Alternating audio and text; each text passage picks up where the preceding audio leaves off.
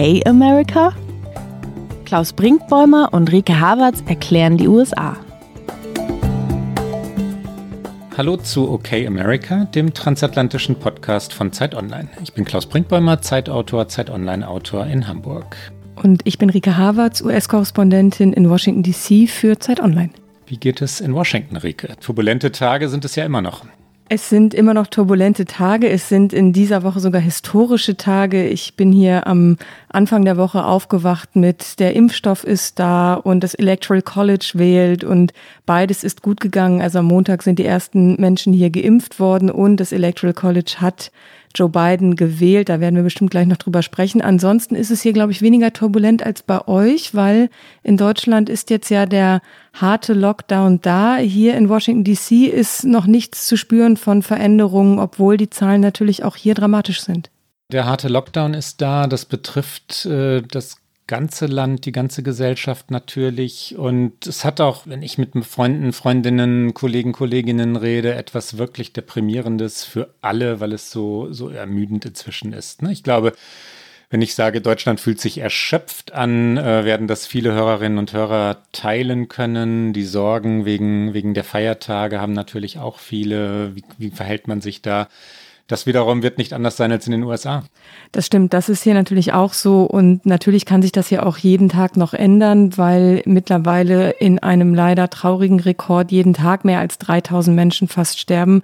Letzte Woche war das das erste Mal, dass diese Marke von 3000 gerissen wurde. Jetzt ist das fast schon Regelmäßigkeit. Deswegen kann ich mir kaum vorstellen, dass sich nicht auch noch was ändert. Aber ich kenne das auch von meinen Freundinnen und Freunden in Deutschland, die eben auch diese Debatten über die Feiertage und wie können wir das alles machen? Wie kann ich mich verhalten? Und am Ende habe ich gestern mit einer Freundin gescherzt, war es für mich dann fast leichter, weil ich sehr früh natürlich die Entscheidung getroffen habe, ich fahre nicht zurück nach Deutschland. Das Risiko ist einfach viel zu groß und der Aufwand und das, was man da alles in Kauf nehmen müsste. Und das klang irgendwie im November noch wie eine sehr harte Entscheidung und eine sehr schwere Entscheidung. Und jetzt ist es für mich fast leichter, weil ich die Entscheidung einfach getroffen habe und damit äh, gar nicht mehr groß hin und her denken muss. Und natürlich bin ich auch traurig, aber meine Eltern haben das auch sofort verstanden. Und ähm, jetzt bin ich irgendwie fast in der einfacheren Position, weil es so eine klare Entscheidung ist. Mich überrascht ja und erschreckt auf eine Weise auch, wie sehr sich Teile der amerikanischen Gesellschaft an diese hohen Zahlen gewöhnt zu haben scheinen oder wie sehr sie es auch ja, quasi wegignorieren, wenn es das Wort denn gäbe, wollen, weil, ähm, weil das ja auffällig ist. Ne? 3000 Tote oder mehr pro Tag. Inzwischen sind es über 300.000 Tote, knapp 305.000 Tote in dem Moment, wo wir miteinander reden äh, in den USA. Das sind ja grausame apokalyptische Zahlen. Ähm, das ist, also 3000 pro Tag ist mehr als ein, ein tägliches 9-11. Und ähm, mit dem Ignorieren meine ich, dass äh, Donald Trump, die Republikanische Partei, aber auch manche Medien so drüber hinweggehen, als sei das einfach Teil des Alltags oder nicht einmal das, als sei es gar nicht da. Ne? Das ist schwer nachzuvollziehen. Ich habe über diese Zahlen, die du gerade genannt hast, 9-11 auch nachgedacht. Pearl Harbor, auch so ein amerikanisches Trauma, auch deutlich weniger als 3000 Tote an dem Tag damals 1941. Und man hat das Gefühl, so am 11. September wird hier immer kollektiv der Atem angehalten, die Hand wird aufs Herz gelegt und dann wird nie wieder gemurmelt. Total verständlich. Aber den gleichen Effekt gibt es eben bei diesen Corona-Toten nicht. Und das passiert fast jeden Tag haben sie hier ein neues 9-11. Und ich verstehe das auch nicht so richtig, warum das so wegignoriert ist. Ich finde das Wort eigentlich genau richtig dafür glaube aber einfach, dass es natürlich die Privilegierten, und davon nehme ich mich natürlich hier auch gar nicht aus, es auch leicht haben. Ich kann mir alles leisten, ich kann im Homeoffice sitzen, ich kann die Augen davor verschließen, was draußen los ist, wenn ich das denn möchte. Und ich glaube, viele Menschen entscheiden sich dafür und sagen, okay, ich, solange ich noch kann, gehe ich hier für 14 Dollar den Rotwein im Lokal trinken und wenn ich dann nach Hause gehe, dann vielleicht fürs gute Gefühl stecke ich dann dem Obdachlosen noch drei Dollar zu. Und an denen kommt man hier vorbei, wenn man vom Restaurant wieder nach Hause in seine Wohlfühlwohnung geht. Das ist bei mir ja auch nicht anders. Ich gehe hier auch jeden Tag die Straßen entlang und weiß gar nicht, wem ich zuerst helfen soll. Natürlich kann man nicht jedem helfen, aber die Diskrepanz ist hier, glaube ich, noch mal sehr viel größer als in Deutschland, weil die soziale Sicherung einfach nicht da ist. Ja, und es kommt hinzu, das, was wir in den vergangenen Wochen und Monaten immer wieder mal diskutiert haben, dass das Ignorieren der Wirklichkeit oder diverser Wirklichkeiten, also zum Beispiel der Klimakrise oder der Pandemie oder des Wahlergebnisses, für Teile der Republikanischen Partei und für Teile der Medien inzwischen dazugehört. Ja, dass ähm, da eigene Wirklichkeiten geschaffen wurden, war ja oft genug äh, Thema unserer Gespräche und das gilt auch jetzt, wenn ähm, Trump und die Seinen also seine Leute zugeben würden, dass es über 3000 Tote am Tag in den USA gibt, müssten sie das eigene Scheitern eingestehen und darauf können wir, glaube ich, lange warten. Ja, das glaube ich, darauf können wir lange warten. Fox News hat jetzt in diesen Tagen angekündigt und es leitet schon fast zu einem unserer vielen Themen heute in dieser Sendung über, das Thema dieser Tage zu priorisieren und machen eine dreiteilige Serie über Hunter Biden, über den Sohn von Joe Biden und genau über ihn und über die Familie wollen wir heute sprechen. Und da denke ich, ja, das ist ein Thema, wir sprechen da heute auch drüber, aber ist es das Thema, womit ein Nachrichtensender drei Tage in der Primetime aufmachen sollte in diesen Tagen? Ich glaube nein.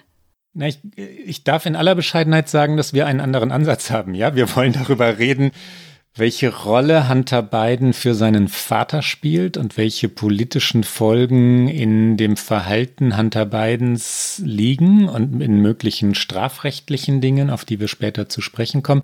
Lass uns aber noch kurz bei etwas bleiben, was für uns, glaube ich, ungewöhnlich ist, so eine Art Nachrichtenüberblick. Das machen wir selten in diesem Podcast. Bill Barr ist zurückgetreten. Bill Barr war oft Thema ähm, unserer Gespräche. Ist er gefeuert worden? Ist er zurückgetreten? Ich glaube, er ist zurückgetreten. Ne? Aber Bill Barr war Donald Trumps Handlanger als äh, Attorney General, also Justizminister, der auch so ein bisschen Obergeneralstaatsanwalt oder Oberstaatsanwalt nach deutschem Verständnis ist. Also nicht nur Justizminister, wenn man es nach Deutschland übertragen würde. Er hätte unabhängig zu sein gehabt und war es aber nicht. Er war nie unabhängig. Er war Helfershelfer. Und nun haben die beiden sich überworfen. Ich finde schon. Ne? Jedenfalls hat Barr Trumps Vertrauen verloren, weil Barr gesagt hat, er habe keine Beweise für flächendeckenden Wahlbetrug äh, festgestellt. Überraschender Rücktritt?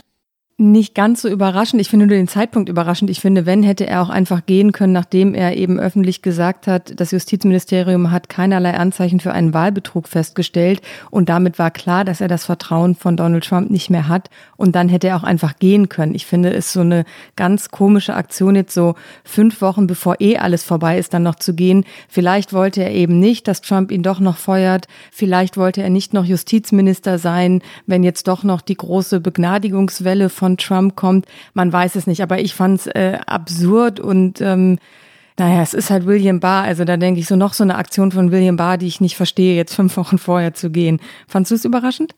Nein, er will auch nicht noch weiter hineingezogen werden ähm, in die, die Verstrickungen, die ja immer absurder werden, was diesen angeblichen Wahlbetrug, also Trumps Erzählung angeht. Es ist vorbei. Es ist äh, klar, dass Joe Biden der neue Präsident wird. Barr möchte wahrscheinlich Gesicht wahren, sein Gesicht wahren. Dafür ist es nun wirklich zu spät, aber er hat auch nichts mehr zu gewinnen in den kommenden fünf Wochen. Wie viel genau sind es? Fünf, ne? Oh ja, man ist so, also es war auf jeden Fall diese Woche sind die Wahlen sechs Wochen her, weil das ist ja Stichtag Electoral ja. College, aber ähm, warte mal. Ähm, wir rechnen, wir rechnen, wir rechnen bis zum 20. Januar, ich würde sagen fünf Wochen, oder? Ja, ungefähr. Und die Frage, ob das politisch noch, noch relevant ist, ähm, ja, für Durchstoßlegenden natürlich, aber im Justizministerium wird jetzt nicht mehr viel passieren. Es sei denn, Hunter Biden betreffend. Dazu kommen wir gleich. Ein weiteres Ereignis dieser Tage, ein großes Ereignis, du hast es schon angesprochen, das Electoral College hat gewählt und das sollten wir einmal erklären, denn das ist tatsächlich ein Ereignis. Das ist ein Ereignis und das ist ein Ereignis, was normalerweise nicht mehr als eine Randnotiz ist, von dem, glaube ich, auch viele Amerikanerinnen und Amerikaner selbst gar nicht wissen, wann findet es genau statt, in welcher Form. Aber in diesem Jahr ist eben alles anders, weil Donald Trump immer noch seine Niederlage nicht einräumt und weil er diese Wahl nicht anerkennt, hat natürlich das Electoral College nochmal eine besondere Bedeutung. Wir haben in dieser Sendung schon häufiger darüber gesprochen. Das sind die Wahlleute aus den einzelnen Bundesstaaten, die formal den Präsidenten wählen und immer sechs Wochen nach der Wahl ist der Stichtag, wo dieses Electoral College zusammenkommt und dieser Stichtag war nämlich jetzt am Montag und das heißt, alle Wahlleute sind in ihren einzelnen Bundesstaaten zusammengekommen und haben ihre Stimme abgegeben. Und es ist gekommen, wie es kommen musste. Joe Biden ist noch einmal gewählt worden. Es gehen schon Witze rum auf Twitter, wie oft Joe Biden noch gewählt wird, wobei es halt einfach leider gar nicht witzig ist, dass man immer wieder betonen muss, dass er diese Wahl gewonnen hat. Aber er hat am Montag 306 Wahlstimmen bekommen.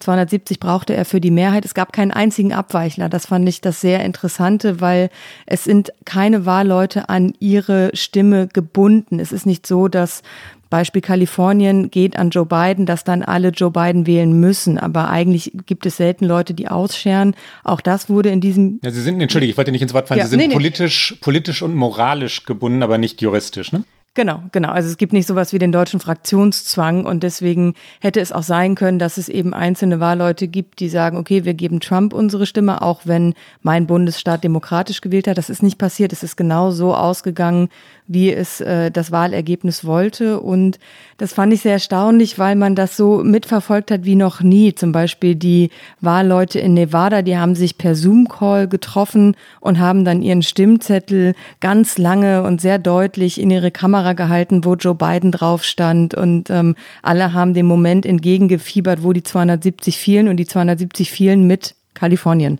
weil da die meisten Wahlleute zu vergeben sind.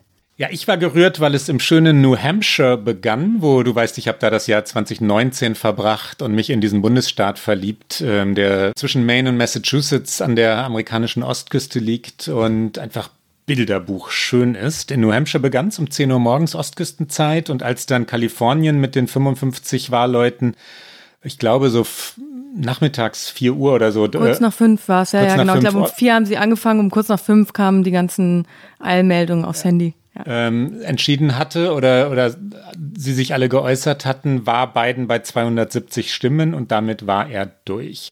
Als dann auch die beiden Clintons in New York abstimmten, die waren Wahlleute, Bill und Hillary. Ja, ähm, das hatte etwas Würdevolles und äh, die Demokratie feierndes, äh, was die USA tatsächlich in den letzten Wochen natürlich nicht gehabt hatten. Ja, respektvoll, den Traditionen gehorchend und äh, ja, und die Demokratie und die, die Spielregeln, die Normen, die Gesetze ernst nehmend und den Willen der Bevölkerung ernst nehmend. Wir können einmal reinhören, wie Joe Biden, sehr heiser übrigens, äh, das kommentierte. Biden preist die Demokratie, er sagt, dass die Demokratie gesiegt habe und er verdammt äh, auch an dieser Stelle den Versuch äh, Donald Trumps und der Republikaner, auch wenn er den Namen Trump nicht nennt, ähm, die Wahl für ungültig zu erklären. Ich meine, Trump hat sieben Millionen Stimmen weniger als Biden und äh, der Sieg im Electoral College, du hast es vorhin gesagt, 306 Wahlleute für Biden ist so eindeutig. Egal, äh, Biden, also das egal heißt, das Ergebnis ist da und hier kommt nun also Joe Biden. If anyone didn't know before, they know now. What beats deep in the hearts of the American people is this democracy. The right to be heard, to have your vote counted, to choose leaders of this nation, to govern ourselves. In America, politicians don't take power, people grant power to them. One of the extraordinary things we saw this year was that everyday Americans, our friends and our neighbors, often volunteers, Democrats, Republicans, independents, demonstrating absolute courage. They showed a deep and unwavering faith in and a commitment to the law. They did their duty in the face of a pandemic. And then they could not and would not give credence to what they knew was not true. They knew this election was overseen, it was overseen by them, it was honest, it was free, and it was fair. They saw it with their own eyes. and they wouldn't be bullied into saying anything different. You know, in this battle for the soul of America, democracy prevailed. We, the people, voted. Faith in our institutions held. The integrity of our elections remains intact. And now it's time to turn the page, as we've done throughout our history, to unite, to heal, Ja, das war von Joe Biden das erste Mal sehr klar, die Ansage auch Richtung Trump jetzt doch zu akzeptieren, dass es vorbei ist. Aber das wird Trump natürlich nicht tun. Und es gab ja noch diverse Versuche, das doch noch zu kippen. Den letzten, den aufsehenerregendsten eigentlich eine versuchte Klage aus Texas, der sich auch 126 republikanische Abgeordnete angeschlossen haben und äh, die nochmal auf Unregelmäßigkeiten hin wollten in mehreren Bundesstaaten, auch nicht nur in Texas. Sie war zwar durch Ted Cruz aus Texas eingereicht, aber es ging um mehrere andere Bundesstaaten. Und der Supreme Court war sehr eindeutig in seiner Entscheidung, weil alle Richterinnen und Richter, auch die, die Trump benannt hat, sich der Meinung angeschlossen habe, die dann auch sehr knapp auf nur, ich glaube, einer Seite formuliert war. Diese Klage weisen wir ab. Und übrigens, und ich fand, das war das Entscheidende in der Begründung, auch jeden anderen juristischen Versuch, jetzt noch diese Wahl zu kippen, werden wir nicht akzeptieren. Also sie haben Trump im Grunde genommen gesagt, lass es jetzt gut sein lass es gut sein mit deinen juristischen Versuchen, diese Wahl noch zu kippen, weil es ist einfach nicht da. Es gibt keine Grundlage. Und das war natürlich für viele hier ein so aufatmendes Moment, dass die Demokratie noch funktioniert, dass die einzelnen Zweige der Demokratie noch funktionieren, dass dieser Supreme Court sich nicht zum Spielball von Donald Trump hat machen lassen, sondern dass er seine Aufgabe erfüllt hat, nämlich auf juristischer Basis Dinge zu beurteilen. Und diese Klage aus Texas hatte keinerlei Grundlage.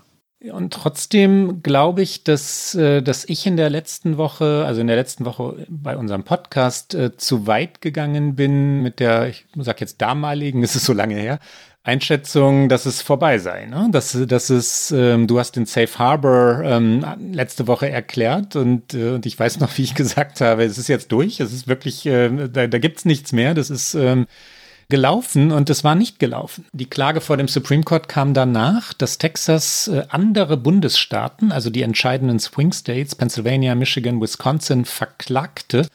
Wegen deren äh, Wahldurchführung ist nach amerikanischem Verständnis äh, ja dammbrechend. Ja, so etwas gab es noch nicht, weil die Bundesstaaten für sich zuständig sind für die bei ihnen, also bei sich selbst durchgeführten Wahlen. Und es war ja nicht klar, wie der Supreme Court entscheiden würde. Er hat gehalten, ja. Also die Justiz hat standgehalten und selbstverständlich ist das demokratiebestärkend. Aber also man konnte schon 24 Stunden lang oder 36 Stunden lang ähm, die Luft anhalten, natürlich nicht, das hätte man nicht überstanden, aber in Unsicherheit warten, geht das wirklich gut, ja? Oder lassen die diese Klage zu und was tun die dann?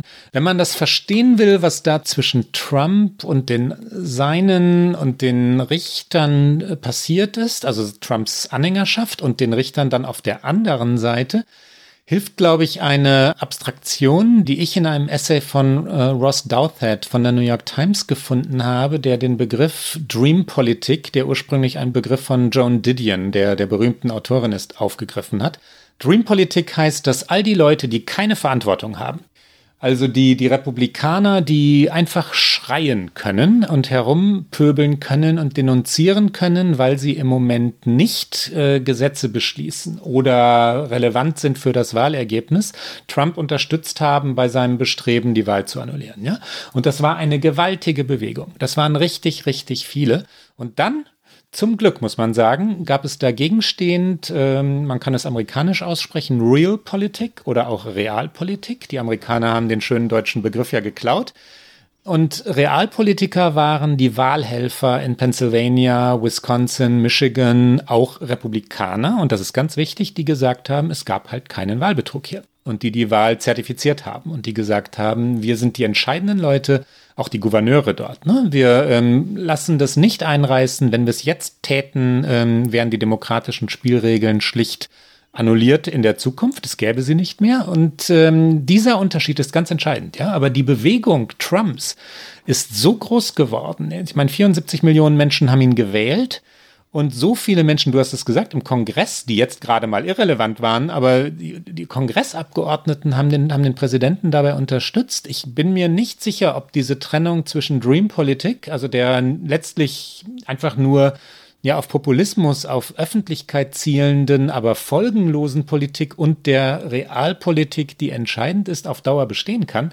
Oder ob nicht die eine die andere beeinflusst. Und in Wahrheit hat sie das, glaube ich, in der Vergangenheit schon oft genug getan. Ich glaube, dass es eben nicht so einfach sein wird, so wie Joe Biden es natürlich in seiner Rede versucht hat zu formulieren, dass die Demokratie standgehalten hat und dass es jetzt Zeit sei, ein neues Kapitel aufzuschlagen. Ich verstehe, dass sich da wahnsinnig viele Menschen hier nach sehnen, aber vor allen Dingen die Dramatik der vergangenen Wochen seit dieser Wahl, die sind nicht einfach wegzuwischen. Die werden auch nicht weggehen, wenn Joe Biden den Amtseid ablegt und dann äh, zusammen mit Kamala Harris ins Weiße Haus schreitet. Das wird bleiben. Und ich glaube, man muss sich hier ernsthaft die Frage stellen, ob die Republikanische Partei noch eine Partei ist, die unter allen Umständen die Demokratie verteidigt oder eben nicht, weil ich finde, sie hat vor allen Dingen in den vergangenen Wochen, aber auch in den vergangenen Jahren gezeigt, dass sie zu sehr, sehr vielem bereit ist. Und das wird nicht einfach verschwinden mit Donald Trump. Und ich glaube, dessen muss man sich bewusst sein. Und deswegen ja, die Demokratie hat standgehalten, aber sie ist auch fragiler als je zuvor vermutlich in diesem Land. Ja, es gibt so viele Leute, die Trump alles glauben in, in seinem Lager, die Trump kein Wort glauben im Lager der Demokraten und, äh, und dann in der Mitte der Gesellschaft Leute, die gar nichts mehr glauben, ne? die an Medien und Wissenschaftler und, und natürlich auch Politikern alles anzweifeln. Auch das ist übrigens ein, ein Gedanke, den schon jemand vor mir hatte. Das war Brad Stevens in der, ähm, ich glaube auch New York Times. Ne?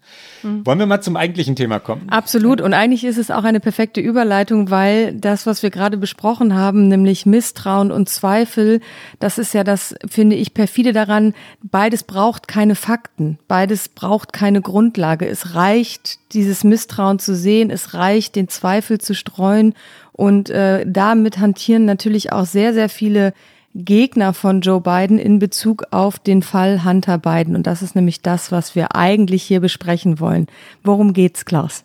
Es geht um Vater und Sohn und eine bewegende Geschichte, eine, eine Geschichte der Verstrickung, auch eine Geschichte des Scheiterns. Das meint Hunter Biden. Hunter Biden ist in seinem Leben mehrfach gescheitert und es geht um Tragödien. Es geht ähm, also um die Geschichte der Familie Biden, die an Tragödien nicht arm ist. Ich glaube, das Wort Tragödien ist, ist nicht zu hoch gegriffen. Und jetzt steht Hunter im Zentrum ja, der noch nicht einmal, wie sagt man jetzt, begonnen habenden Präsidentschaft Joe Bidens, also weil die Republikaner einen Sonderermittler, also die Einsetzung eines Sonderermittlers fordern. Es ist klar, dass es Ermittlungen gegen Hunter Biden gibt. Wir werden es gleich im Detail erklären. Und es wird ganz schwierig sein für Joe Biden, wenn er am 20. Januar Präsident wird, damit umzugehen. Ja, was tut er, der versprochen hat, äh, dass die Justiz wieder unabhängig sein wird, dass er als Präsident nicht hineinregieren wird, wenn ein Ermittlungsverfahren gegen seinen eigenen Sohn läuft? Worum geht es konkret? Es gibt äh, eine, im Moment jedenfalls eine Steuerermittlung. Es geht um eine mögliche Steuerhinterziehung und auch in dem Zusammenhang um mögliche Geldwäsche. Das sind die Dinge, die gerade ermittelt werden, die untersucht werden. Das hat die äh, Staatsanwaltschaft des Bundesstaates Delaware öffentlich gemacht. Ich finde interessant den Zeitpunkt, wo sie es öffentlich gemacht haben, nämlich als diese Wahl entschieden war. Und damit folgen sie auch einer Regel, die so unausgesprochen da ist aus dem Justizministerium, dass solche Dinge nicht publik werden, wenn sie möglicherweise wahlentscheidend sein könnte. Und sehr wichtig ist, glaube ich, in diesem Zusammenhang zu sagen, es gibt lediglich Ermittlungen gegen Hunter Biden. Es gibt keinerlei Ermittlungen gegen Joe Biden. Und deswegen finde ich es auch äh, sehr richtig und angemessen und den Institutionen folgend, dass diese Ermittlungen jetzt öffentlich gemacht wurden, wo Joe Biden gewählt ist, wo der 3. November vorbei ist. Aber es sind natürlich schwerwiegende Anschuldigungen. Laut CNN geht es vor allen Dingen auch um Geschäfte im Ausland. Das ist ja etwas, womit Hunter Biden eh sehr viel in den Schlagzeilen schon waren. Die Ukraine-Affäre, wir werden darüber später noch sprechen. Es geht offensichtlich um Geschäfte mit China und ähm, Hunter Biden hat sich auch geäußert und hat gesagt, er hat davon erfahren und er ist sich sicher, dass er auch mit äh, Hilfe Hilfe von seinen Steuerberatern eigentlich alles in äh, legalem Wege gemacht hat. Also er zeigt sich zuversichtlich. Joe Biden spricht davon, dass er stolz ist auf seinen Sohn. Es gibt im Grunde genommen jetzt jeden Tag, wenn der Pressepool von Joe Biden ähm, sich mit Joe Biden irgendwo von A nach B bewegt. Das ist ja meistens nur von seinem Haus zum Hotel äh, The Queens, um dort irgendwelche Ansprachen zu halten. Immer hört man, wie Reporter ihm zurufen, was sagen sie zu den Ermittlungen gegen Hunter Biden? Und er sagt eigentlich immer nur, er ist stolz. Aber du hast es natürlich gesagt, er hat gesagt, die Justiz wird unabhängig sein. Das heißt, es muss jetzt eigentlich auch diese unabhängige Ermittlung vollzogen werden. Und ich kann mir eigentlich auch nicht vorstellen, dass Joe Biden versuchen wird, darauf Einfluss zu nehmen. Aber wir wissen es natürlich nicht. Die äh, Zeitpunkte, die du gerade schon angesprochen hast, noch ganz konkret. Das Ermittlungsverfahren hat äh, Ende 2018 begonnen. Es heißt, dass die Ermittlungen des FBI in Sachen Geldwäsche äh, nicht weitergeführt hätten und dass es sich auf das Steuerverfahren jetzt konzentriere. Das ist wichtig, weil Geldwäsche natürlich ungleich schwerer wiegt als Steuerhinterziehung, die möglicherweise dann auch durch Nachzahlungen oder, oder Strafbefehle oder so schnell, schnell zu begleichen wäre, mal abhängig davon, ähm, um welche Höhe es dann am Ende wirklich gehen wird. Trump war äh, beleidigt, sauer und auch das trug natürlich zum Zerwürfnis mit Bill Barr bei, dass Trump gesagt hat, warum habt ihr das nicht vorher bekannt gemacht? Er hatte sich ja gewünscht, äh, Hunter Biden in den Wahlkampf hineinzuziehen. Es hatte den Versuch gegeben durch Rudy Giuliani, den Anwalt Donald Trumps, ähm, Hunter Biden äh, in allen möglichen Geschichten irgendwie ja, mit Dreck zu bewerfen und, äh, und zur, zum, zum Gegenstand der Debatten zu machen und dadurch die beiden Familien als Ganzes anzuschießen. Trump hat recht damit, dass das den Wahlkampf hätte drehen können, wenn es bekannt geworden wäre. Und äh, ganz sicher hätte man sich dann an 2016 erinnert, als FBI-Ermittlungen gegen Hillary Clinton kurz vor der Wahl bekannt wurden, die dann wieder eingestellt wurden in der sogenannten E-Mail-Affäre aber die Umfragen deutlich drehten. Ja, wir wissen inzwischen, was Umfragen wert sind, aber die, ähm, also drei, vier Wochen vor der Wahl lag Hillary Clinton deutlich in Führung und als bekannt wurde, dass es dieses Ermittlungsverfahren gab, plötzlich nicht mehr. Und dann gewann Trump die Wahl. Die Vorwürfe ganz konkret, also um die Höhe zu verstehen. Ähm, Hunter Biden soll 2017 313.970 äh, Dollar Steuern äh, geschuldet bzw. nicht gezahlt haben. Also um solche Höhen geht es dort. Es geht um das Ehepaar Biden, äh, Kathleen, die erste Ehefrau Hunter Bidens äh, und Hunter zusammen sollen Steuern nicht bezahlt haben, Einkommen nicht erklärt haben. Und äh, die Stadt Washington DC hat eine Forderung erhoben, ähm, die, die die Jahre 2017 und 2018 zusammenfassend von 454.000 Dollar.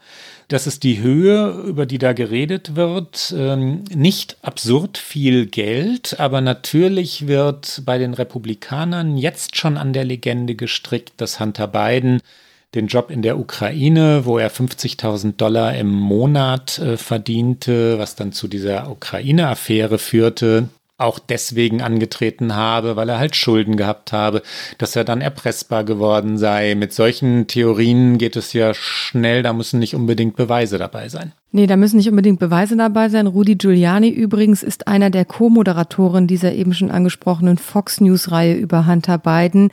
Es geht da nicht um das Faktische und ich finde, das muss man einmal klar sagen. Natürlich müssen diese Ermittlungen journalistisch begleitet werden. Es muss darüber berichtet werden. Es muss Transparenz herrschen. Das ist das eine. Das andere ist das, wie dann versucht wird von Sendern wie Fox News diese Geschichte zu drehen, zu interpretieren und eben genau wie du sagst, nicht unbedingt mit Fakten und Grundlagen zu hantieren. Und äh, die Ukraine-Affäre, da war zwar Hunter Biden ein großer Faktor. Er hat sie quasi angestoßen. Er hat aber in dieser Ukraine-Affäre konnte man ihm und vor allen Dingen auch Joe Biden nichts nachweisen. Also es ging darum, wir erinnern uns noch mal kurz, dass Trump von dem ukrainischen Präsidenten eingefordert hat, Ermittlungen aufzunehmen in diesem Unternehmen. Und ähm, da gab es Telefongespräche. Das hat die ganze Ukraine-Affäre in Gang gesetzt und hat auch dazu geführt, dass es dann das Amtsenthebungsverfahren gegen Trump gab, das ja gescheitert ist. Wichtig war die Gegenleistung, die Trump versprach. Entschuldige, dass ich dir so ins Wort grätsche, Rike. Die, ähm, die Gegenleistung, die Trump versprach, nämlich ähm, Militärhilfe die er zurückgehalten hatte für die Ukraine, dann auszuzahlen oder zum, die, die Überweisung anzuweisen, wenn die Ukraine also Ermittlungen aufnehmen. und Zelensky, so heißt der ukrainische Präsident, ins Weiße Haus einzuladen und ihm dadurch also richtig Status zu verschaffen. Quid pro quo war der entscheidende Begriff. Ja, du ermittelst gegen meinen äh, politischen Rivalen, der wahrscheinlich mein stärkster Gegner im Wahlkampf wird, und ich gebe dir dann das Geld. Damit hat Trump nach Auffassung aller Juristen, die neutral sind oder äh, die sich den Fall damals angesehen haben. Ich lache so, weil es natürlich nicht die Auffassung von Republikanern ist, gegen amerikanisches Wahlrecht, gegen die Wahlgesetze verstoßen. Aber er hat das Amtsenthebungsverfahren überstanden. Entschuldige bitte, dass ich dir so ins Wort gefallen bin. Alles gut, das, er hat die Ukraine-Affäre nochmal gut zusammengefasst. Worauf ich eigentlich hinaus wollte, war, dass äh, rückblickend, also das ist der eine wichtige Aspekt. Der andere wichtige Aspekt ist, dass rückblickend kein Fehlverhalten von Hunter oder Joe Biden in dieser Affäre zu erkennen ist, aber durchaus auch Mitarbeiter der Obama-Administration und damals war ja Joe Biden der Vizepräsident von Obama, gesagt haben auf die Frage, war es falsch, dass Hunter Biden diesen Posten angenommen hat, äh, haben sie geantwortet, es war juristisch nichts dagegen zu sagen, aber er hätte es nicht tun sollen. Also es war schon etwas, was auch die Obama-Administration und damit auch Joe Biden rückblickend in Bedrängnis gebracht hat, weil es einfach eine Nähe suggeriert hat, weil Biden als Vizepräsident auch mit der Ukraine-Politik von Obama befasst war. Und gleiches gilt übrigens auch für die China-Geschäfte, die jetzt Teil dieser Steuerermittlungen sind. Es gab nämlich eine China-Reise von Joe Biden, bei der Hunter Biden dabei war, wo er dann künftige Geschäftspartner getroffen hat. Auch da gibt es erstmal rein faktisch, juristisch nichts, was angreifbar ist, aber es, es erzeugt Bilder, die hängen bleiben und die, wenn man sagt, man möchte transparent sein, auch nicht klug sind und auch nicht so sein sollten. Und da sind wir, glaube ich, am Ende der äh, Geschichte, die du am Anfang schon gesagt hast. Warum hat er diese Posten angenommen? Also was hat dazu geführt? Und der Lebensweg von Hunter Biden ist auch nicht so geradlinig wie der von zum Beispiel Bo Biden, der verstorben ist, sein älterer Bruder, mit dem er ja sehr eng war, der klar auf dem Weg war, seinem Vater politisch nachzufolgen, dem alles leicht zugefallen ist. Und das war bei Hunter Biden etwas anders. Und ich glaube, der Tod von Bo Biden, das sagt Hunter Biden auch selbst, hat ihn enorm getroffen und ein Trauma ausgelöst und einfach auch ihn in eine Krise gestürzt, die auch, glaube ich, viel nochmal mit ihm gemacht hat. Ganz kurzer Nachtrag noch zu dem, was du gerade gesagt hast, Rike. Die, die entscheidende Frage ist, glaube ich, warum gibt eine Firma wie Burisma, das ist ein Energieunternehmen in der Ukraine, jemandem wie Hunter Biden einen mit 50.000 Dollar im Monat dotierten Job im Aufsichtsrat. Ähm, würden die das tun, wenn Biden nicht Biden hieße? Also wenn Hunter Biden einen anderen Nachnamen hätte? Und die eindeutige Antwort ist nein, natürlich nicht. Also selbstverständlich, ähm, das ist jetzt nicht bewiesen, dass, ähm, also meine Theorie, so muss man es, glaube ich, kennzeichnen, gibt es da Gegenerwartungen. Warum also machen die Ukrainer das? Zur Wahrheit gehört unbedingt, dass ähm, diverse Medien, unabhängige Ermittler recherchiert haben, ob es irgendeine Verstrickung Joe Bidens gibt, ob es eine tatsächliche Gegenleistung gegeben hat. Und die eindeutige Antwort nach allem, was man heute sagen kann, nein keinerlei Beweise für irgendeine Vermischung, keinerlei Beweise für irgendeinen Amtsmissbrauch Bidens oder für irgendeine Einmischung in Geschäfte Burismas. Ähm, Joe Biden hat alle Trennungen, alle roten Linien nach allem, was man heute sagen kann, exakt beachtet. Und das ist entscheidend. Joe Biden ist der gewählte amerikanische Präsident und um den geht es dass Hunter Biden, der Sohn, ähm, diesen Job nicht hätte annehmen sollen, ich glaube, da sind wir beide uns einig. Wir könnten die Familie erklären. Ne? Dann kommt man, glaube ich, schnell dahin zu verstehen, warum Hunter Biden ja die Biografie hat, die er hat. Es ist eine Geschichte von Tragödien. Du hast es am Anfang dieser Sendung schon gesagt. Es geht um viel Verlust in dieser Familie und Hunter Biden geht da selbst auch offen mit um. Deswegen können wir da, glaube ich, auch so drüber reden, ohne es zu psychologisieren, was ja immer aus der Ferne schwierig ist. Es geht um die erste Ehe von äh, Joe Biden und zwar zu Nelia Hunter, die er in den 60er Jahren geheiratet hat. Es ist seine äh, College-Liebe gewesen und mit ihr hat er eben drei Kinder und zwar ähm, Bo, also Joseph eigentlich, aber genannt Bo, Robert Hunter, Hunter Biden und Naomi. Und ähm, Die erste Tragödie spielte sich schon äh, kurz nach der Geburt der Kinder ab, nämlich äh, am 18. Dezember 1972 kamen äh, Bidens Frau Nilia und die Tochter Naomi bei einem Verkehrsunfall ums Leben. Und beide Söhne waren auch mit dem Auto. Es war ein Autounfall und sie haben schwer verletzt überlebt. Und das war natürlich das erste Trauma in dieser Familie, der Verlust der Mutter und der kleinen Schwester.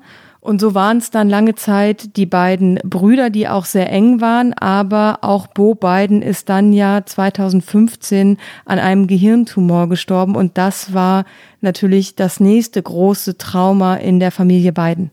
Bo Biden war der erfolgreichere der beiden Brüder. Das ist ähm, Teil der Familiengeschichte, dass Bo der, der Strahlende war und Hunter der, der nie so genau wusste, was er eigentlich werden wollte, welchen Beruf er ergreifen sollte. Manchmal gibt es so etwas in Familien, dass, ähm, dass das so ungleich verteilt ist. Der Vater versucht heute immer, immer, immer loyal zu Hunter Biden zu sein. Also mit dem Vater meine ich Joe und war aber damals so unübersehbar stolz auf Bo. Ja? Er hat Bo Biden zu seinem Nachfolger erklärt. Bo Biden war ähm, Generalstaatsanwalt in Delaware, dem Bundesstaat, für den Joe Biden Senator war, geworden war. Und es war klar, dass Joe Biden äh, Bo Biden als seinen Nachfolger auserkoren hatte. Also dass, äh, dass der Vater gedacht hatte, dieser Sohn wird mein Erbe übernehmen. Der wird irgendwann vielleicht auch Senator sein, vielleicht auch mehr. Der ähm, Bo Biden konnte reden, er sah gut aus, er war Veteran, er hat also auch eine nach amerikanischen Maßstäben für politische Ansprüche vorbildliche Biografie gehabt. Und dann, du hast es gesagt, der Hirntumor 2015 starb Bo.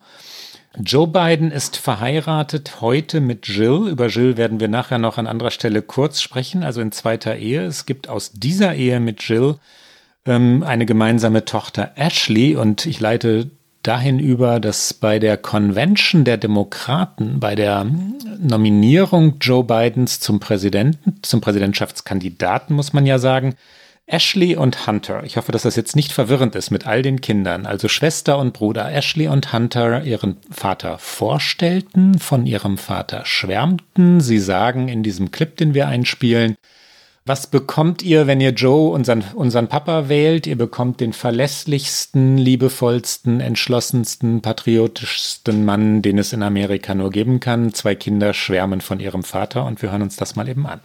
I'm Hunter Biden. And I'm Ashley Biden. Joe Biden is our dad. And Bo is our brother. We want to tell you what kind of president our dad will be. He will be tough, and honest, caring, and principled. He'll listen. He'll be there when you need him. He'll tell you the truth even when you don't want to hear it. He'll never let you down. He'll be rock steady. The strongest shoulder you can ever lean on. He'll beam with pride every time you succeed.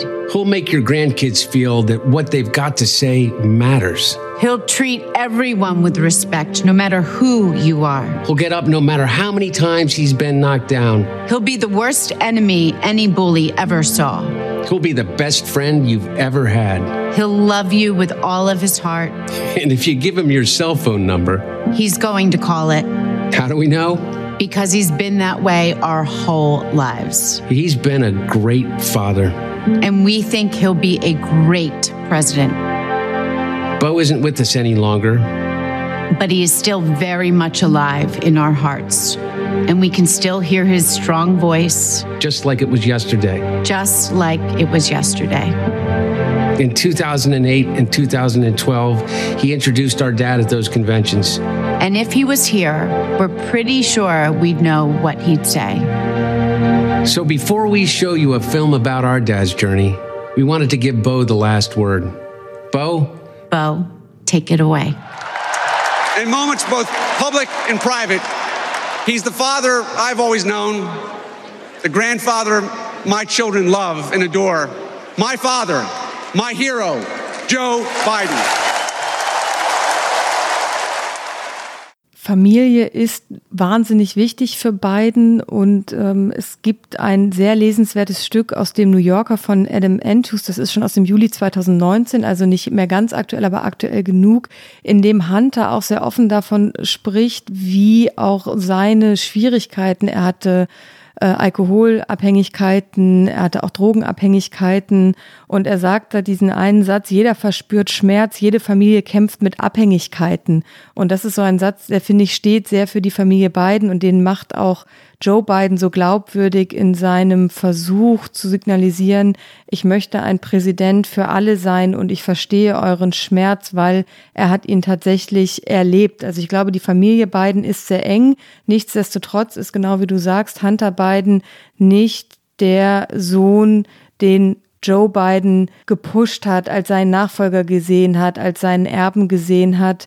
Und äh, Hunter Biden ist jetzt aktuell, glaube ich, Künstler in Kalifornien. Er malt, ja, er malt, malt und formt Skulpturen. Ja, ja, er ist Künstler in Kalifornien. Ist ähm, wieder verheiratet, ähm, hat auch mit seiner jetzt zweiten Frau, ich glaube, es ist seine zweite, Melissa Cohn, äh, noch ein Kind bekommen und äh, wirkt in einem, in die New York Times hat unter anderem darüber berichtet, wirkt sehr aufgeräumt, hat sich aber auch im Wahlkampf, er hat seinen Vater vorgestellt auf der Convention, aber er war auch aufgrund der Ukraine-Affäre teilweise oft im Schatten eher der Öffentlichkeit. Also man sieht viel seine äh, Geschwister, auch die Enkelkinder, aber er steht schon ein bisschen am Rand. Wenn wir sagen, was, ähm, was Hunter Biden zu einem ja auch ich will's, ich möchte es nicht so dramatisieren, deswegen suche ich nach Adjektiven. Verletzbaren ist, glaube ich, ein gutes Wort dafür, nicht, äh, nicht so geradlinig seinen Weg gehenden äh, Mann gemacht hat, wie Bo Biden das gewesen zu sein scheint, dann gehört zu dieser Biografie auch, dass es eine sehr, sehr unglückliche Beziehung gab äh, mit der Witwe seines Bruders. Also nach dem Tod Bose war Hunter Biden mit Hallie zusammen, der Witwe, und äh, daraus folgte wiederum eine sehr unglückliche, auch sehr öffentlich ausgetragene Trennung. Das ist, glaube ich, ein Beispiel, aus dem sich erschließt, äh, also das, das sieht jedenfalls nicht ähm, nach Stabilität und Robustheit aus. Ne? In einem bemerkenswert offenen Gespräch mit dem Fernsehsender ABC hat äh, Hunter Biden vor einigen Monaten über sich geredet, über seinen Vater geredet, darüber geredet, dass ihm das angeblich nicht wehtue, wie sehr Donald Trump und die Republikaner Jagd auf ihn gemacht hätten, dass es ihm vollkommen egal sei, was Trump von ihm denke. Er redet aber auch durchaus schüchtern davon, dass er weiß, dass er für seinen Vater eine Belastung ist. Das sind jetzt meine Worte, aber er sagt das mit seinen Worten. Er weint zwischendurch in diesem Gespräch. Das ist wirklich für ein politisches Interview erstaunlich und wir hören auch dort einmal hinein. If your last name wasn't Biden, do you think you would have been asked to be on the board of Burisma? I don't know. I don't know. Probably not. I, I don't think that there's a lot of things that would have happened in my life that uh, that if my last name wasn't Biden. Why did you leave the board in April? It's a five year term. And you chose not to. I chose continue. not to. Yeah. Why? I think it's pretty obvious why. This is your opportunity to say why. Well, because this is what becomes a distraction because I have to sit here and answer these questions. And so that's why I've committed that I won't serve on any boards or I won't work um, uh, directly for any foreign entities when my dad becomes president. Do you think that should be a rule across the board for any administration? No, look, that's the rule that I'm going to adhere to. Do you regret being on the board to begin with? No, I don't regret being on the board. What I regret is not taking into account that there would be a Rudy Giuliani um, and a um, and a president of the United States that would be listening to this this ridiculous conspiracy idea, which has again been completely debunked by everyone.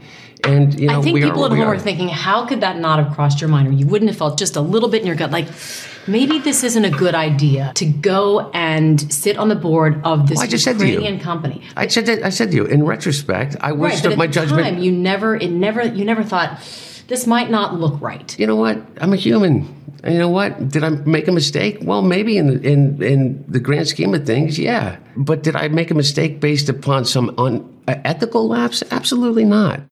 Es ist tatsächlich für ein politisches Interview ein sehr offenes Interview, was aber leider ihn auch sehr angreifbar machen wird. Und da kommen wir vielleicht zu der politischen Bedeutung dieser Ermittlungen, aber auch dieser Familiengeschichte. Die Republikaner und Trump und die rechten Mediensender werden es nicht gehen lassen. Also wir haben schon angesprochen, dass Fox News eine dreiteilige Serie zu Hunter Biden macht, aber sie werden natürlich versuchen, eine Geschichte darum zu erzählen, welche Verfehlungen Hunter Biden hat und äh, wie das auch den Vater beeinflusst, den künftigen Präsidenten, werden versuchen, äh, Verbindungen dort zu ziehen, was ja auch an sich nicht verwerflich ist. Bis dato gab es halt noch keinerlei juristische Verflechtungen, die Joe Biden angreifbar machen, aber das werden sie versuchen auf seriösem wie auch auf absehbar unseriösem Weg. Und das ist die eine Bedeutung. Die andere Bedeutung ist die, die wir auch schon angesprochen haben. Wie wird Joe Biden als Präsident damit umgehen? Und er und äh, Kamala Harris haben ja in ihrem ersten gemeinsamen Fernsehinterview bei CNN nach der Wahl sehr, sehr deutlich gemacht, dass ihr Justizministerium unabhängig sein wird, dass sie sich in keinerlei Ermittlungen einmischen werden, egal worum es sich dreht. Und dazu muss dann Joe Biden jetzt auch stehen. Er muss jetzt dann diese Steuerermittlungen, die es gibt, wird er laufen lassen müssen mit dem Ergebnis, das dann kommt. Und wenn das Ergebnis sein wird, dass es dort Verfehlungen gegeben hat, dann muss man noch abwarten, in welcher Höhe, ob es damit getan ist, eine Rückzahlung zu machen, dass aber auch da irgendwie sich fernhalten von jeglichen Deals. Also Hunter Bidens Anwälte können Deals schließen und Deals sind ja hier im juristischen Geschäft durchaus an der Tagesordnung. Aber Joe Biden wird sich heraushalten müssen. Das Problem ist für Joe Biden vielschichtig, ähm, weil er, du hast es gerade gesagt, natürlich Unabhängigkeit der Justiz versprochen hat. Ähm, es geht aber natürlich auch nicht immer darum, was real ist in der amerikanischen Politik. Die Republikaner werden ständig, ständig, ständig sagen, Ach so, und Joe Biden hat davon wirklich nichts gewusst. Also sie werden immer versuchen, die Brücke zum Präsidenten zu schlagen und ihn dadurch anzuschießen. Und da sind wir wieder beim Zweifel und beim Misstrauen. Entschuldige, genau. wenn ich da noch mal ganz kurz. Ja, selbstverständlich, du hast ja recht. Schwächt das also Joe Biden? Wenn permanent äh, gesagt wird, na, können wir ihm das jetzt glauben, dass er davon wirklich nichts gewusst hat? Ach, das war nur sein Sohn. Und wer hat denn aber die Steuerschulden beglichen? Und woher hat denn Hunter Biden plötzlich so viel Geld gehabt? Solche Fragen müssen ja gar keinen realen Hintergrund haben, die kommen.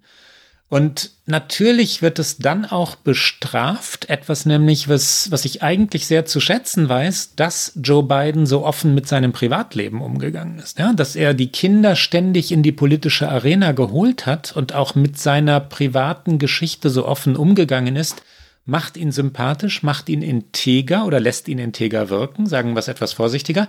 Und wird aber natürlich im Umkehrschluss bestraft, wenn es dann schief geht. Also der der Eindruck, dass Hunter Biden Teil der politischen Wirklichkeit ist, ist auch dadurch entstanden, dass Joe Biden über seine Kinder geredet hat in der Vergangenheit. Ne? Das ist ähm, ja, also ganz schwierig, die Trennlinien zu ziehen. Und natürlich fragt man sich auch, Moment, was ist eigentlich mit den Trump-Kindern? Ja, wird die, wird die Justiz ernst machen gegen, gegen Eric und Don Jr.?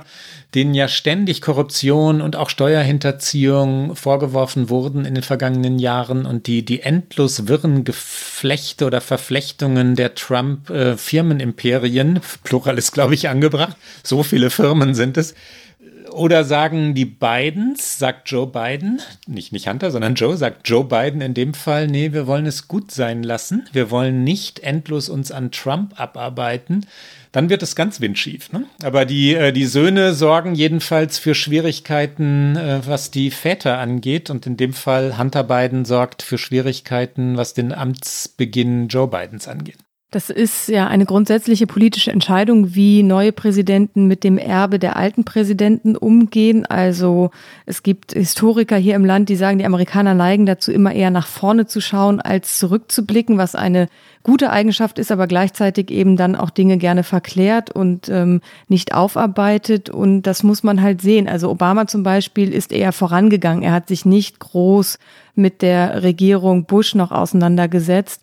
Joe Biden weiß ich, kann ich, vermag ich schlecht einzuschätzen. Es ist ein schmaler Grad. Also es wird wahrscheinlich schon Forderungen geben, juristische Verfehlungen äh, potenziell aufzuarbeiten. Da kann man aber sich vielleicht dann wiederum doch in einer positiven Gestimmtheit auf die Institutionen verlassen und davon ausgehen, dass zum Beispiel die Staatsanwaltschaft New York ihre Ermittlungen natürlich fortsetzt gegen alle möglichen Geschäftsgebaren der Trump-Familie.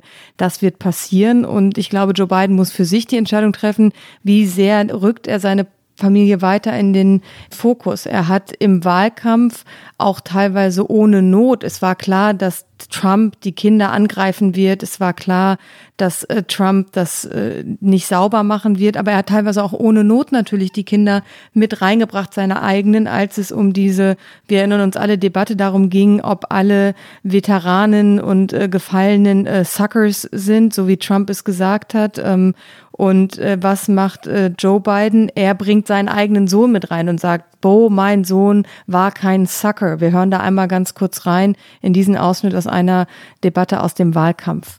Quite frankly, if what is written in the Atlantic is true, it's disgusting. And it affirms what most of us believe to be true. That Donald Trump is not fit to be the job of president, be the commander in chief. President reportedly said, and I emphasize reportedly said, that those who sign up to serve instead of doing something more lucrative are suckers. Let me be real clear. When my son was an assistant U.S. attorney and he volunteered to go to Kosovo while the war was going on as a civilian, he wasn't a sucker. When my son volunteered and joined the United States military as the Attorney General and went to Iraq for a year, won the Bronze Star and other commendations. He wasn't a sucker.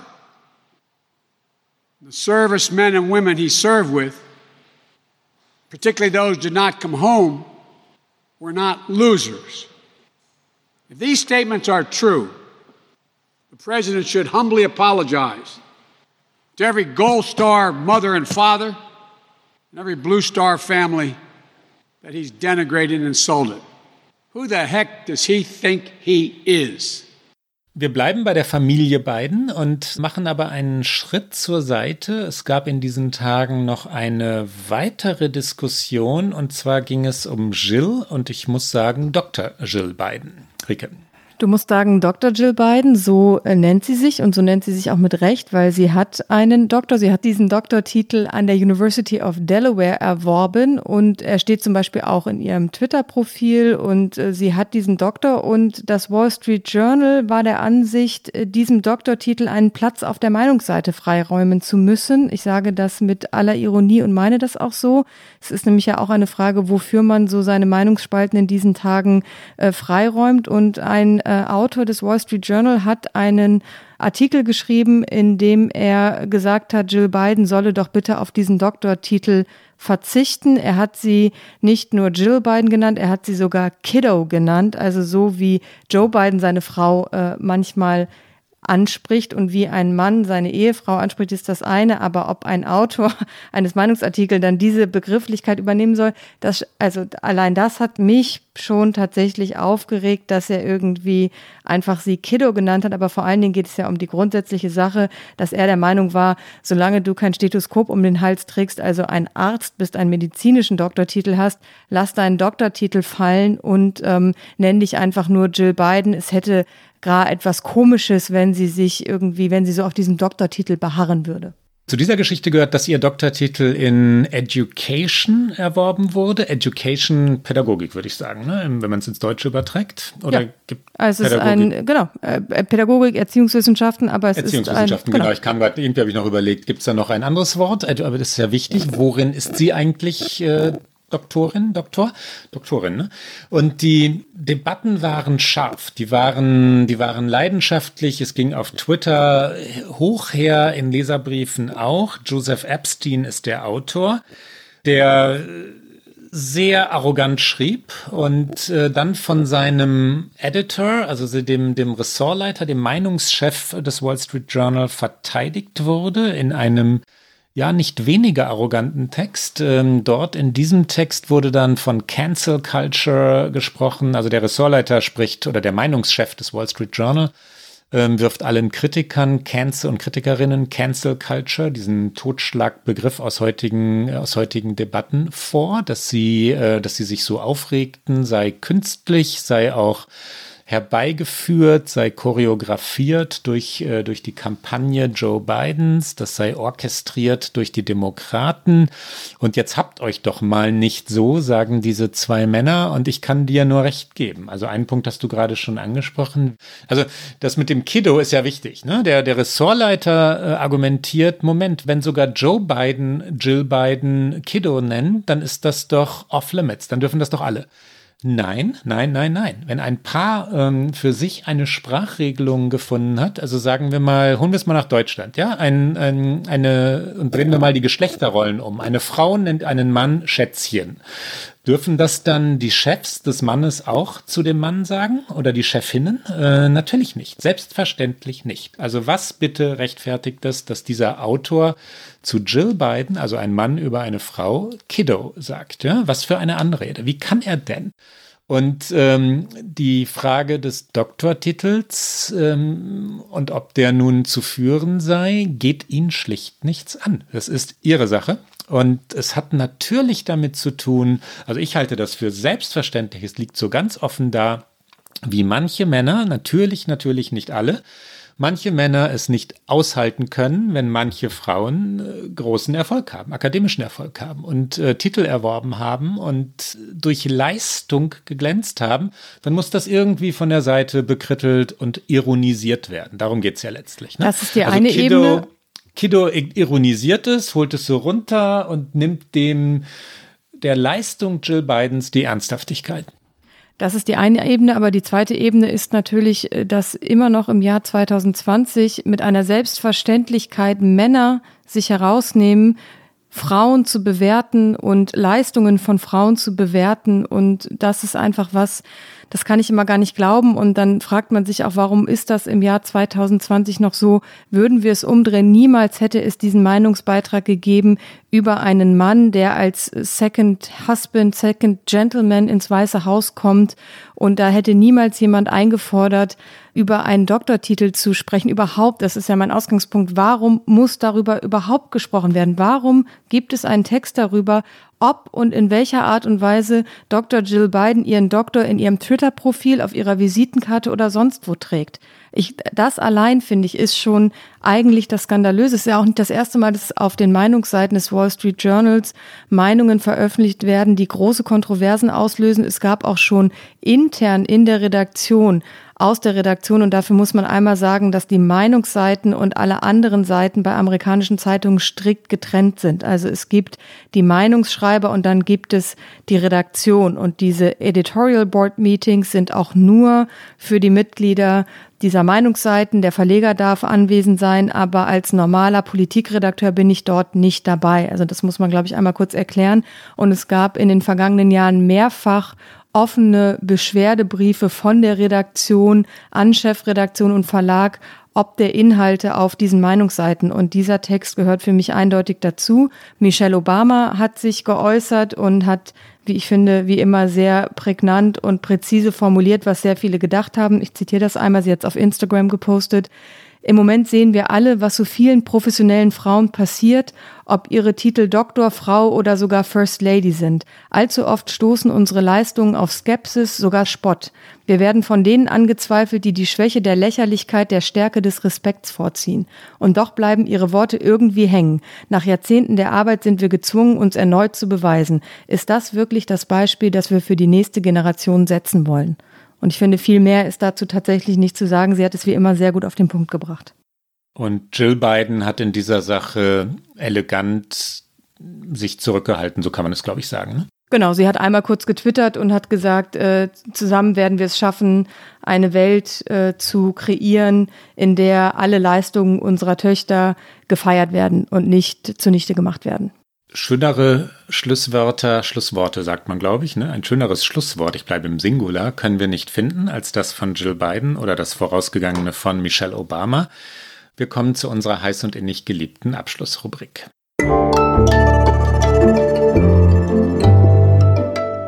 Get Out. Rike, dein Get Out.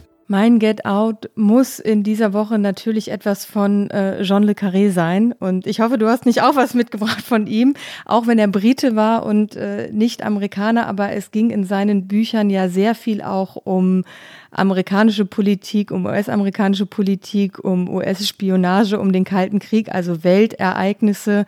Und ich empfehle einfach ein Buch und eine Verfilmung. Als Buch äh, empfehle ich eins seiner letzten Werke, A Most Wanted Man. Das war nämlich eine sehr offene Kritik an der Politik von George W. Bush. Damit haben wir wieder den transatlantischen Bezug. Übrigens auch sehr gut verfilmt worden, aber das Buch finde ich ist auch sehr lesenswert. Und die Adaption fürs Fernsehen, die ich unbedingt empfehlen möchte, ist The Night Manager von BBC mit Tom Hiddleston und Hugh Laurie. Da wurde das Buch tatsächlich ein bisschen verändert und in die Neuzeit gepackt, weil der arabische Frühling eine Rolle spielt, aber eine unglaublich sehenswerte Serie. Und was für ein Mann, was für eine Biografie. Ich habe äh, auch alle Nachrufe begeistert gelesen. Also wenn ich den in der Süddeutschen schon gelesen hatte, dann trotzdem auch noch den in der Washington Post, weil ich auf all diese Details so versessen war. Mein Get Out, ähm, Rike, ist äh, heute eine Serie. Ich habe nämlich äh, die vergangenen Abende und dann waren es ganz wenige Abende, weil ich immer noch eine Folge gucken wollte und noch eine Folge und es sind nur sechs, sechs Folgen insgesamt mit The Undoing verbracht. Kennst du The Undoing schon? Ich äh, habe es ganz weit oben auf meiner Liste. Ich komme nur nicht dazu, weil dann hier immer irgendwelche Kommentare noch des Abends geschrieben werden müssen, aber es steht weit oben auf meiner Liste. Gleich hinter den Netflix-Weihnachtsfilmen, ich gestehe. Es gibt einen, einen, eine winzige Schwäche, um mal ausnahmsweise negativ anzufangen, nämlich dass die sechste und letzte Folge nicht die allerstärkste dieser sechs ist, aber ähm, auch die sechste ist gut und die anderen sind, äh, sind grandios. Die Geschichte spielt dort, wo sie natürlich spielen muss, nämlich in New York City. Sie spielt auf der Upper East Side. Die äh, Familie, um die es geht, wohnt, ähm, so dass, dass mir die Tränen kommen, nämlich, äh, nämlich an der Fifth Avenue mit Blick über den Central Park und auf die gegenüberliegende Seite und äh, also des Central Parks, die alten Häuser dort, ähm, die dann logischerweise auf der Westside des Central Parks sind. Äh, Nicole Kidman ist eine ja, Psychologin und sie ist Ehefrau und Mutter. Hugh Grant, den ich immer noch in, in Notting Hill vermutet hatte, aber jedenfalls nicht in New York, äh, ist ein, ein älter gewordener, aber, aber ja, markant gealterter und das ist für die Rolle, die er spielt, wichtig. Ähm, Arzt, der, ähm, der Kinder behandelt, ähm, Krebspatienten, junge Krebspatienten hat. Und ähm, The Undoing ist die Geschichte einer Ehe und der Titel verrät es, ähm, der Ehe geht es dann nicht besser in den kommenden Folgen und ein Verbrechen geschieht. Äh, HBO hat es in den USA ähm, gemacht. Das ist also eine HBO-Serie in Deutschland über Amazon und über Sky, wenn ich es richtig gesehen habe. Ich habe es über Amazon gesehen, aber über Sky müsste es äh, auch zu finden sein und ich kann nur sagen, es lohnt sich. Es ist sehr gut, dass das rückt jetzt noch ein bisschen weiter auf meiner Watchliste für die Feiertage. Das war's für heute mit Okay America. Wir bedanken uns an dieser Stelle mal wieder bei Ole Pflüger, Maria Lorenz Bogelberg und dem Team von Pool Artists, die im Hintergrund immer alles so schön produzieren für uns und uns begleiten durch diese Sendung. Sie hören uns immer donnerstags auf Zeit Online und natürlich auf allen guten Podcast-Kanälen. Die nächste Folge allerdings gibt es ausnahmsweise bereits am Mittwoch. Das ist dann, wenn ich jetzt richtig rechne, der 23. Dezember. Und wenn Sie uns schreiben mögen, erreichen Sie uns unter okamerica.zeit.de. Bis bald. Bis dann. Okay America ist ein Podcast von Zeit Online, produziert von poolartists.de.